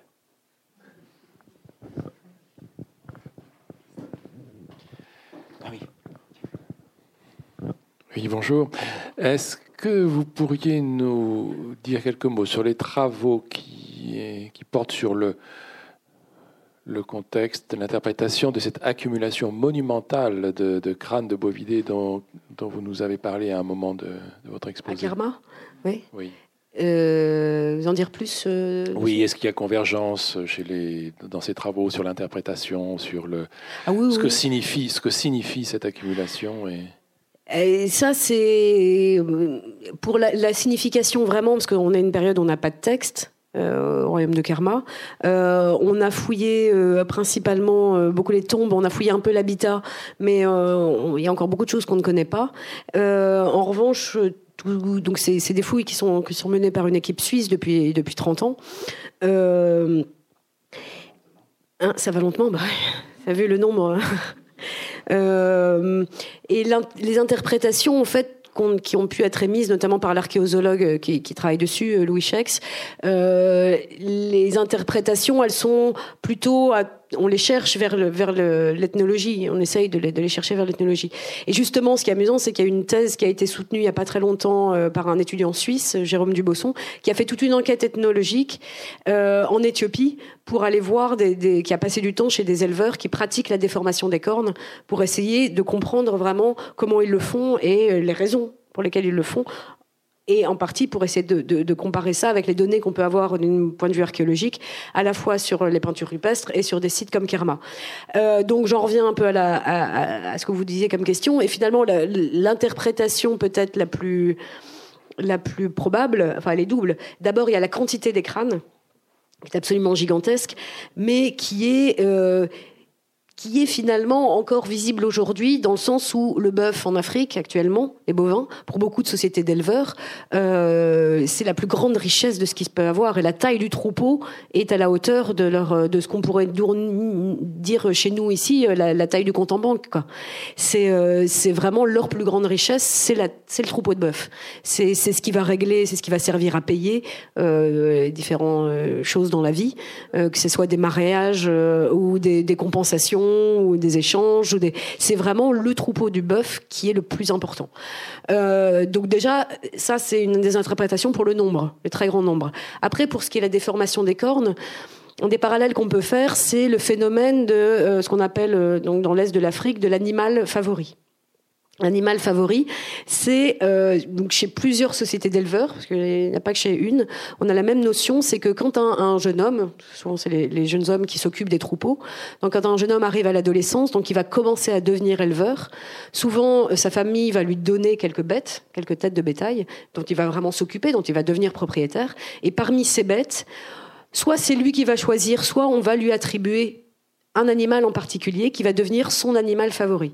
Et là, il va y avoir tout un nombre d'interactions entre les deux euh, pour qu'ils deviennent liés comme n'importe quelle autre bête, enfin comme non, comme, comme aucune autre bête ne va l'être avec lui. Donc souvent, par exemple, le jeune va changer son prénom, il va choisir un prénom qui va être en lien avec sa vache, soit avec la, la couleur de sa robe, soit avec la forme de ses cornes, mais en tout cas, il va avoir un nouveau prénom qui est lié à sa vache, enfin ou à son bœuf, et euh, l'animal en retour va être aussi adapté, on va dire, à, à, à l'éleveur. Et notamment, l'animal va subir tout un nombre de déformations euh, corporels. Euh, souvent, ils vont être scarifiés, mais scarifiés entièrement. Euh, il y a une photo dans, le livre euh, ouais, qui est assez extraordinaire. Enfin, c'est assez extraordinaire. Donc, ils vont être scarifiés entièrement. On va euh, lui cranter les oreilles, on va découper le fanon sous le sous le sous le cou, et on va lui déformer les cornes. Ça, c'est vraiment la dernière étape de la transformation de l'animal. Ça va être la déformation des cornes qui, permet en fait de, faire de cet animal euh, l'animal la, le plus important du troupeau qui va être le faire valoir, on va dire, de l'éleveur, euh, et qui montre à la fois la réussite de l'éleveur, euh, les qualités esthétiques de l'animal, la qualité de manière générale du troupeau, en fait, et le reflet de manière générale de toute la société. Donc c'est un animal qui a une importance extraordinaire. Alors qui peut être euh, sacrifié, au bout d'un moment d'ailleurs il va l'être quand il est très âgé, mais en général l'éleveur n'en mangera pas. Il l'offrira à ses amis, il l'offrira à ses proches, mais lui-même n'en mangera pas, parce que quand même il peut pas manger son ami. Mais euh, donc c'est vraiment une bête qui a un statut particulier. Et actuellement, de tout ce qu'on connaît de la déformation des cornes euh, dans ces sociétés-là, c'est dans cette pratique euh, d'animal favori, d'un animal en particulier qui va être individualisé. Donc actuellement, l'hypothèse qu'on peut avoir pour Karma, c'est la même chose. C'est d'ailleurs il n'y en a pas sur les 4700 par exemple Bucrane pour un, des tumulus. Il va y en avoir qu'une si je me souviens bien, c'est une cinquantaine qui présentent des déformations des cornes. C'est pas tous les individus. C'est quelques individus particuliers. Donc, est-ce qu'on est aussi dans le cas, dans ces cas-là euh, C'est possible. Peut-être des animaux qu'on a choisi d'individualiser au sein de, grands troupeaux. Euh. Mais actuellement, c'est les principales interprétations qui en, sont faites. Bon, là, je découvre, hein, je dois dire, c'est passionnant. Euh, on peut imaginer que euh, l'individualisation d'un animal dans le troupeau, l'animal favori, euh, isole de fait un animal et le rapproche de l'homme, mais sans doute que ça a aussi pour conséquence de séparer le reste du troupeau. Voilà, symboliquement. Si vous avez lu Descola, et je suppose que beaucoup d'entre vous ont lu Descola, euh, vous savez que s'opère vers la fin de la préhistoire, et un, des jeunes qui est intervenu, Clément Birouste, dans, dans, ce festival en a fait pour partie l'objet de sa thèse. Hein. Euh, vers la fin de la préhistoire, euh, en cassant le mode animiste de, pensée et de relation homme-animal qui avait sans doute prévalu pendant toute la préhistoire depuis de, le début peut-être, hein, euh, on a un processus de distanciation homme-animal qui s'opère. Dans les relations, euh, dans, les, dans les sociétés animistes, il n'y a pas de différenciation homme-animal. Euh, non pas que l'homme se pense animal, mais l'homme pense l'animal lui-même. Et l'une des clés, euh, enfin l'une des difficultés que l'on a à penser l'émergence du néolithique, c'est que pour pouvoir passer au néolithique, il faut sans doute casser cette absence de différenciation homme-animal. Parce que ça devient, ça devient compliqué d'exploiter directement un animal dont on est euh, en théorie l'équivalent ou qui est en théorie notre équivalent. Et un certain nombre de penseurs, mais on le retrouve chez Tescola, on le retrouve chez Testard, je ne dis pas qu'on le retrouverait chez Kevin Sébastien, qui est un de nos étudiants en, en, mais peut-être que dans quelques années, vous direz Ah oui, j'ai lu ça chez Kevin Sébastien.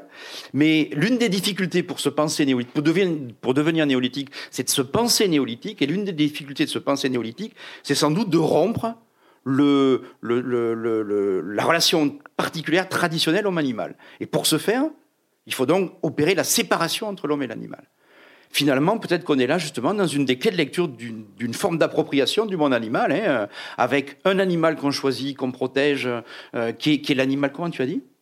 Favori. Voilà, qui est l'animal favori. Mais, ça permet du coup d'exploiter le reste sans aucun scrupule, hein, puisque la séparation est maintenue. Alors par ailleurs, dans une, une, perspective d'anthropologie un peu générale, j'ai cité Testard. Alors Alain Testard, hein, pas Jacques Testard qui était là, mais Alain Testard, il n'y a pas de... Alain Testard, qui est malheureusement décédé en, 2013, hein, mais dans un de ses derniers bouquins qui s'appelle De Lascaux à Carnac. Lascaux à Carnac. Il revient sur euh, une vieille idée qu'il avait développée au début des années 80, et, pour le coup, qui, me semble très opérant dans les contextes sur lesquels tu as travaillé, c'est l'affirmation du prix de la fiancée. Autrement dit, l'ordonnancement nouveau des sociétés, à l'intérieur desquelles les échanges matrimoniaux sont désormais réglés par des échanges de biens. Et pour pouvoir échanger des biens, il faut en avoir. Et là, on est à nouveau dans des types de sociétés qui sont incompatibles avec des comportements de chasseurs-cueilleurs-collecteurs, chez lesquels, en gros, l'accumulation individuelle est impossible.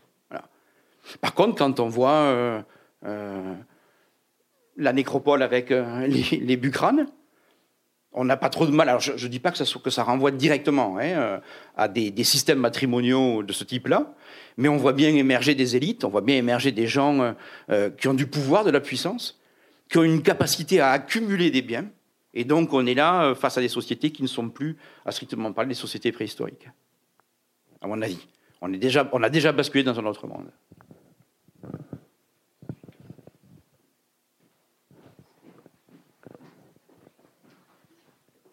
Ah si. Je me posais la question de savoir ce qui se passait pendant ce temps en Amérique ou en Chine ou en Australie en particulier. alors, pendant ce temps. Euh, alors, apparemment, en Australie, en Océanie, il n'y a pas eu de domestication euh, animale. Donc, il y en a eu en Chine, très clairement. Euh, il y a eu le porc, notamment, qui est dès le 8e millénaire. Donc, on est aussi dans des phénomènes très anciens. Euh, qu'est-ce qu'il y a eu d'autre en Chine également? Parce qu'il y a eu différentes hypothèses sur le yak, mais qui finalement ne sont pas vérifiées. Actuellement, il y a le chien, oui, voilà. Euh, en Asie du Sud-Est, où on a eu le coq, notamment, qui a été domestiqué. En Inde, où on a eu le buffle et le zébu, euh, les deux. Et l'éléphant, alors l'éléphant, j'ai oui, c'est plus tard. Mais je ne sais pas exactement à quelle époque c'est. Ça, c'est vrai que j'avoue que je ne euh, me souviens pas. Le, zébu, c'est quand même très ancien, c'est 5e millénaire. Euh, le buffle, un peu, un peu après. Euh, mais voilà, et à chaque fois, c'est dans des contextes. en Chine, notamment, c'est aussi dans des sociétés sédentaires. Euh, assez comparable, je peux dire, à ce qui se passe au Proche-Orient. Euh, en, Inde aussi, avec, avec les civilisations de la vallée de l'Indus. J'avoue que pour le coq, je connais moins bien le contexte culturel en Asie du Sud-Est. Euh, voilà. En, et en, Amérique du Sud, donc on a tout ce qui est euh, cobaye, euh, le lama, bien sûr, au Pérou notamment. Euh, beaucoup plus facile et moins que le le cobaye, ça c'est sûr. Cochon d'Inde mais qui est toujours consommé d'ailleurs là-bas, qui, a d'abord été, qui a d'abord été domestiqué pour la viande. Hein. il y a la dinde au nord du Mexique, au sud des États-Unis. Euh, voilà, mais. Lama, oui, oui, Lama au Pérou. Euh, c'est dans des contextes à chaque fois de sociétés euh, assez différents, parce qu'en Amérique du Sud, c'est plus des sociétés aussi assez mobiles qui le font. mais Oui, euh, si on, euh, la dinde, c'est dans des sociétés sédentaires, les Indiens. Euh, voilà. Après, j'avoue que je connais moins bien ces schémas-là culturels. Mais est-ce que le bison, par exemple, a un lien avec le roc quelconque Non, alors c'est pas, euh, ça fait partie des bovini dans la tribu, dans la classification, donc au sein des bovini. Mais au sein des bovini, on a euh, le buffle, euh, le buffle africain et le buffle asiatique, qui n'ont rien à voir d'ailleurs. et il y a le bœuf. Il y a toutes les espèces de, de bœuf, si je puis dire, le- les bos taurus, donc le, bœuf taurin, le bos indicus qui est le zébu, le bos frontalis qui est le gore. Enfin bon, voilà. et le bison est un genre à part. Donc c'est vraiment un genre à part qui, lui, n'a jamais été domestiqué, ni dans son espèce européenne, ni dans son espèce américaine. Donc on a deux espèces de bisons, et aucune des deux n'ont été domestiquées. Donc c'est des cousins du bœuf, de, hein, mais c'est n'a jamais été domestiqué. Sûr Je sais plus. Euh, non, sur, la question de la domestication, euh, et, tu, Joséphine l'a abordé tout à l'heure, hein, euh, en ouvrant un peu ce, ce panneau. C'est extraordinairement complexe parce que on a domestiqué des espèces normalement parce qu'elles pouvaient avoir une certaine rentabilité. Alors la rentabilité ne nous est pas immédiatement compréhensible par ailleurs. hein. Euh, mais des espèces sont restées sauvages parce qu'elles satisfaisaient parfaitement les besoins humains en restant sauvages. Et d'autres sont devenus domestiques parce qu'il y avait un intérêt à ce qu'on les transforme, à ce qu'on en fasse des animaux domestiques, mais aussi, dans la plupart des cas, parce que ces espèces-là présentaient euh, une capacité à se laisser domestiquer assez importante. Alors, dernièrement, et c'est une, une jeune étudiante de Toulouse qui, a posé ces, problématiques-là dans sa thèse, hein, on s'est posé la question du renne. C'est une question qui revient régulièrement. Est-ce que le renne dans la préhistoire avait été ou non domestiqué? Euh, la question est très complexe à, elle est facile à poser, très complexe à, résoudre. D'abord parce que quand on observe euh, des cas ethnologiques aujourd'hui, par exemple les populations d'évêques, ainsi de suite, euh, en Sibérie, on se rend compte qu'on a des relations qui sont extraordinairement complexes, mais qui ne sont pas celles de la domestication. Et, ensuite, on peut très bien imaginer donc des relations aussi complexes que celles que les populations euh, euh, du nord, nord-est de l'Europe développent aujourd'hui pour la préhistoire, sans donc qu'elles aient débouché sur, à proprement parler sur de la domestication. Et par ailleurs, quand on cherche ce que pourraient être des marqueurs de la domestication, euh, on tombe assez vite sur une impasse. Un marqueur de la domestication, ça pourrait être par exemple des traces enregistrées par le squelette osseux d'utilisation de l'animal comme animal de trait ou comme animal pour porter des charges. Voilà. Et là, euh, c'était les travaux que j'évoquais, euh, les traces sont très ambiguës. On se retrouve dans une espèce d'entre-deux qui peut aussi bien correspondre euh, effectivement à l'utilisation de l'animal comme animal de trait qu'à autre chose. Voilà. Donc à l'heure actuelle, on est un peu incapable de, répondre à cette question. La génétique nous amènera peut-être des, éléments parce que l'une des conséquences de la domestication, parce que vous avez vu qu'il y, a- différentes façons de caractériser la domestication. hein. Il y a une approche biologique qui peut génétiquement se, se présenter. Il y a une approche archéozoologique, il y a une dimension sociale, il y a une dimension. Donc, euh, caractériser la domestication, c'est pas toujours facile à faire, mais euh, euh, au bout du compte, normalement, le cas du chien est évident, le cas du porc aussi. hein, ça se traduit par de grandes, euh, par de grands changements. Voilà. Et, génétiquement, on suit ces transformations. Il y a toute une série de mutations. euh, donc, on peut imaginer qu'on lance bientôt des programmes, des, programmes. euh, peut-être, peut-être sont-ils déjà lancés d'ailleurs sur la paléogénétique des rennes paléolithiques et qu'on on assiste à des transformations. Ça commence, c'est ça. Est-ce que le chien a été utilisé comme un animal de trait De trait bah, De traîneau, mais de transport, mais en traîneau, mais oui, mais en trait, vraiment du, du labour. Ah, de traîneau, oui. Ah oui, oui, parce que de trait. euh, euh, oui, oui, d'accord. Et, oui, traîneau, oui. Alors, euh, est-ce qu'on a des traces très anciennes Là, c'est pareil. euh, mais Les premiers skis, Mm. oui. On a des skis en bois qui ont été retrouvés dans divers sites de Norvège. Donc des skis en bois retrouvés dans des divers sites de Norvège, euh, très comparables aux skis euh, qu'on peut voir aujourd'hui, sauf bien entendu au niveau de la fixation. Euh, et ces skis datent à peu près de 8000, 7000 euh, avant notre ère. Voilà, c'est pas encore le néolithique, c'est la fin de, de la préhistoire des chasseurs-cueilleurs-collecteurs. Et un certain nombre de gisements, euh, en Russie également, par exemple le gisement de Vis en Russie, ont livré toute une série de skis. Les traîneaux, je sais pas. Voilà. Mm. Alors pour ce qui est du chien, euh, à la fin de la préhistoire, il apparaît, la domestication du chien est assez mal datée. on est sûr que vers 15 000 en Europe, hein, le chien est domestiqué, mais il y a des propositions de dates bien plus anciennes, vers 30 000. Donc, vous voyez, on doublerait éventuellement euh, la date d'apparition de la domestication du chien. Mais ce qu'il y a de certain, c'est qu'il a un statut un peu ambigu, parce que euh, dans les époques euh, où il est très fortement représenté, c'est notamment la fin de la préhistoire, entre au début de la dernière glaciation et avant l'apparition du néolithique, il y a beaucoup de chiens.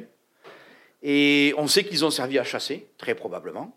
On sait qu'ils sont euh, compagnons réguliers autour des foyers et qu'ils viennent ronger les os, mais ils sont aussi très régulièrement mangés.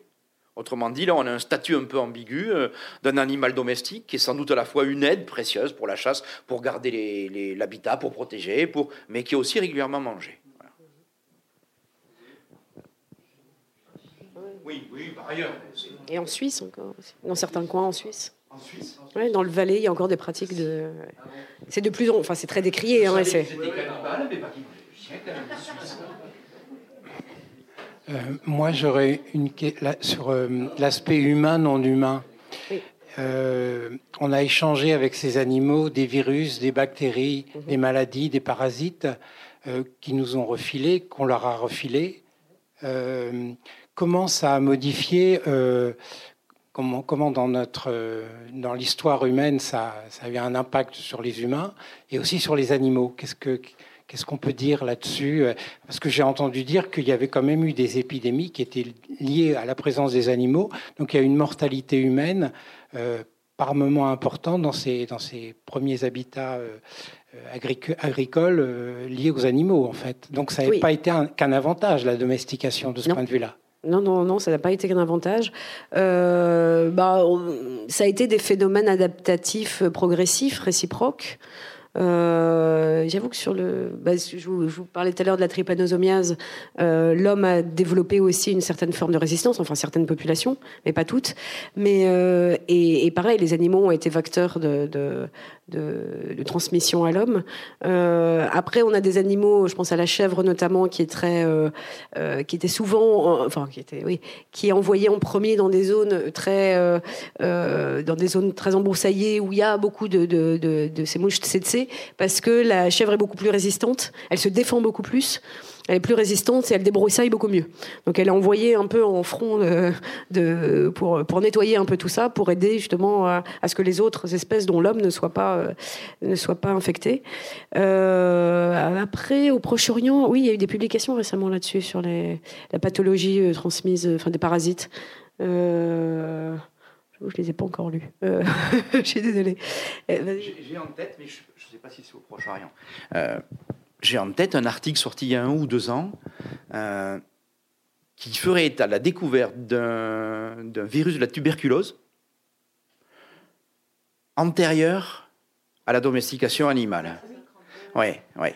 Et du coup, l'idée, c'est que on est dans une boucle de rétroaction très très complexe et on ne serait pas euh, d'une maladie d'origine animale transmise à l'homme, mais d'une maladie humaine transmise à l'animal qui l'aurait retransformé et redonné ensuite à l'homme sous la forme classique de la tuberculose qu'on connaît. Mais je ne saurais pas citer précisément euh, ni mes sources, ni mes... Euh, bon.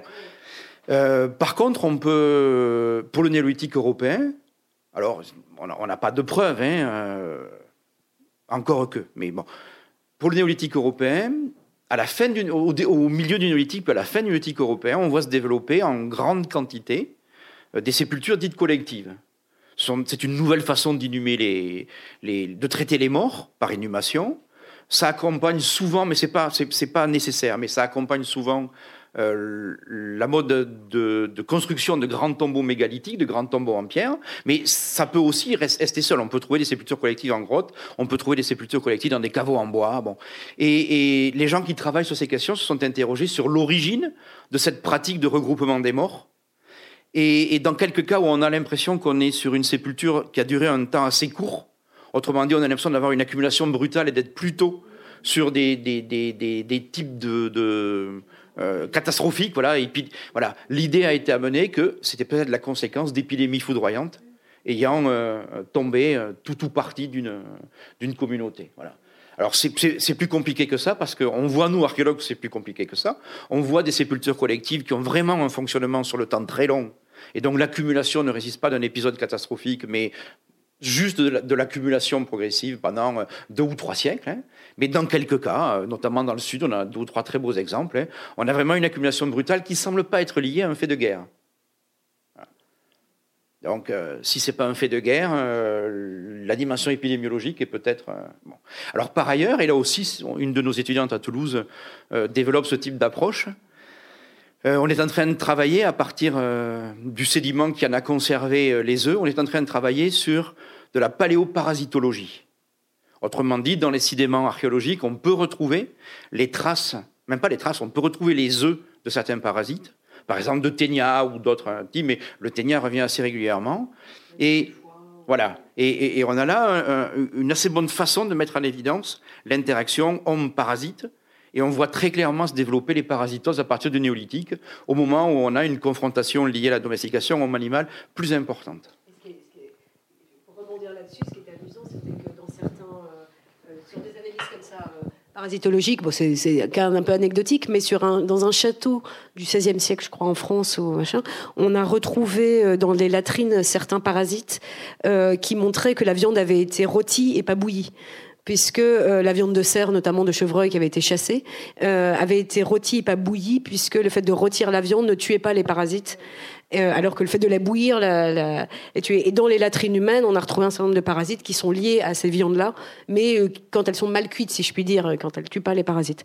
Mais effectivement, mais en, Égypte aussi, il y a eu toute une étude de fait sur la paléoparasitologie où on voit euh, l'évolution, dire, de certains parasites et la transmission de certains parasites euh, au fur et à mesure euh, bah, du mouvement de population et donc l'apparition de maladies très certainement avec la, la, migration de population. C'est compliqué à dater ça, mais mais on le voit effectivement euh, régulièrement. Mm. Il faut conclure. Et, ça me revient. C'est fini. non, mais il faut, Merci d'être venu. Merci. Non, c'est trop. Je ne voudrais pas être à l'origine d'une frustration quand même quelconque. Est-ce qu'il n'y a pas une toute dernière question? Non, alors c'est fini. Merci. Merci beaucoup. Merci Joséphine. Merci.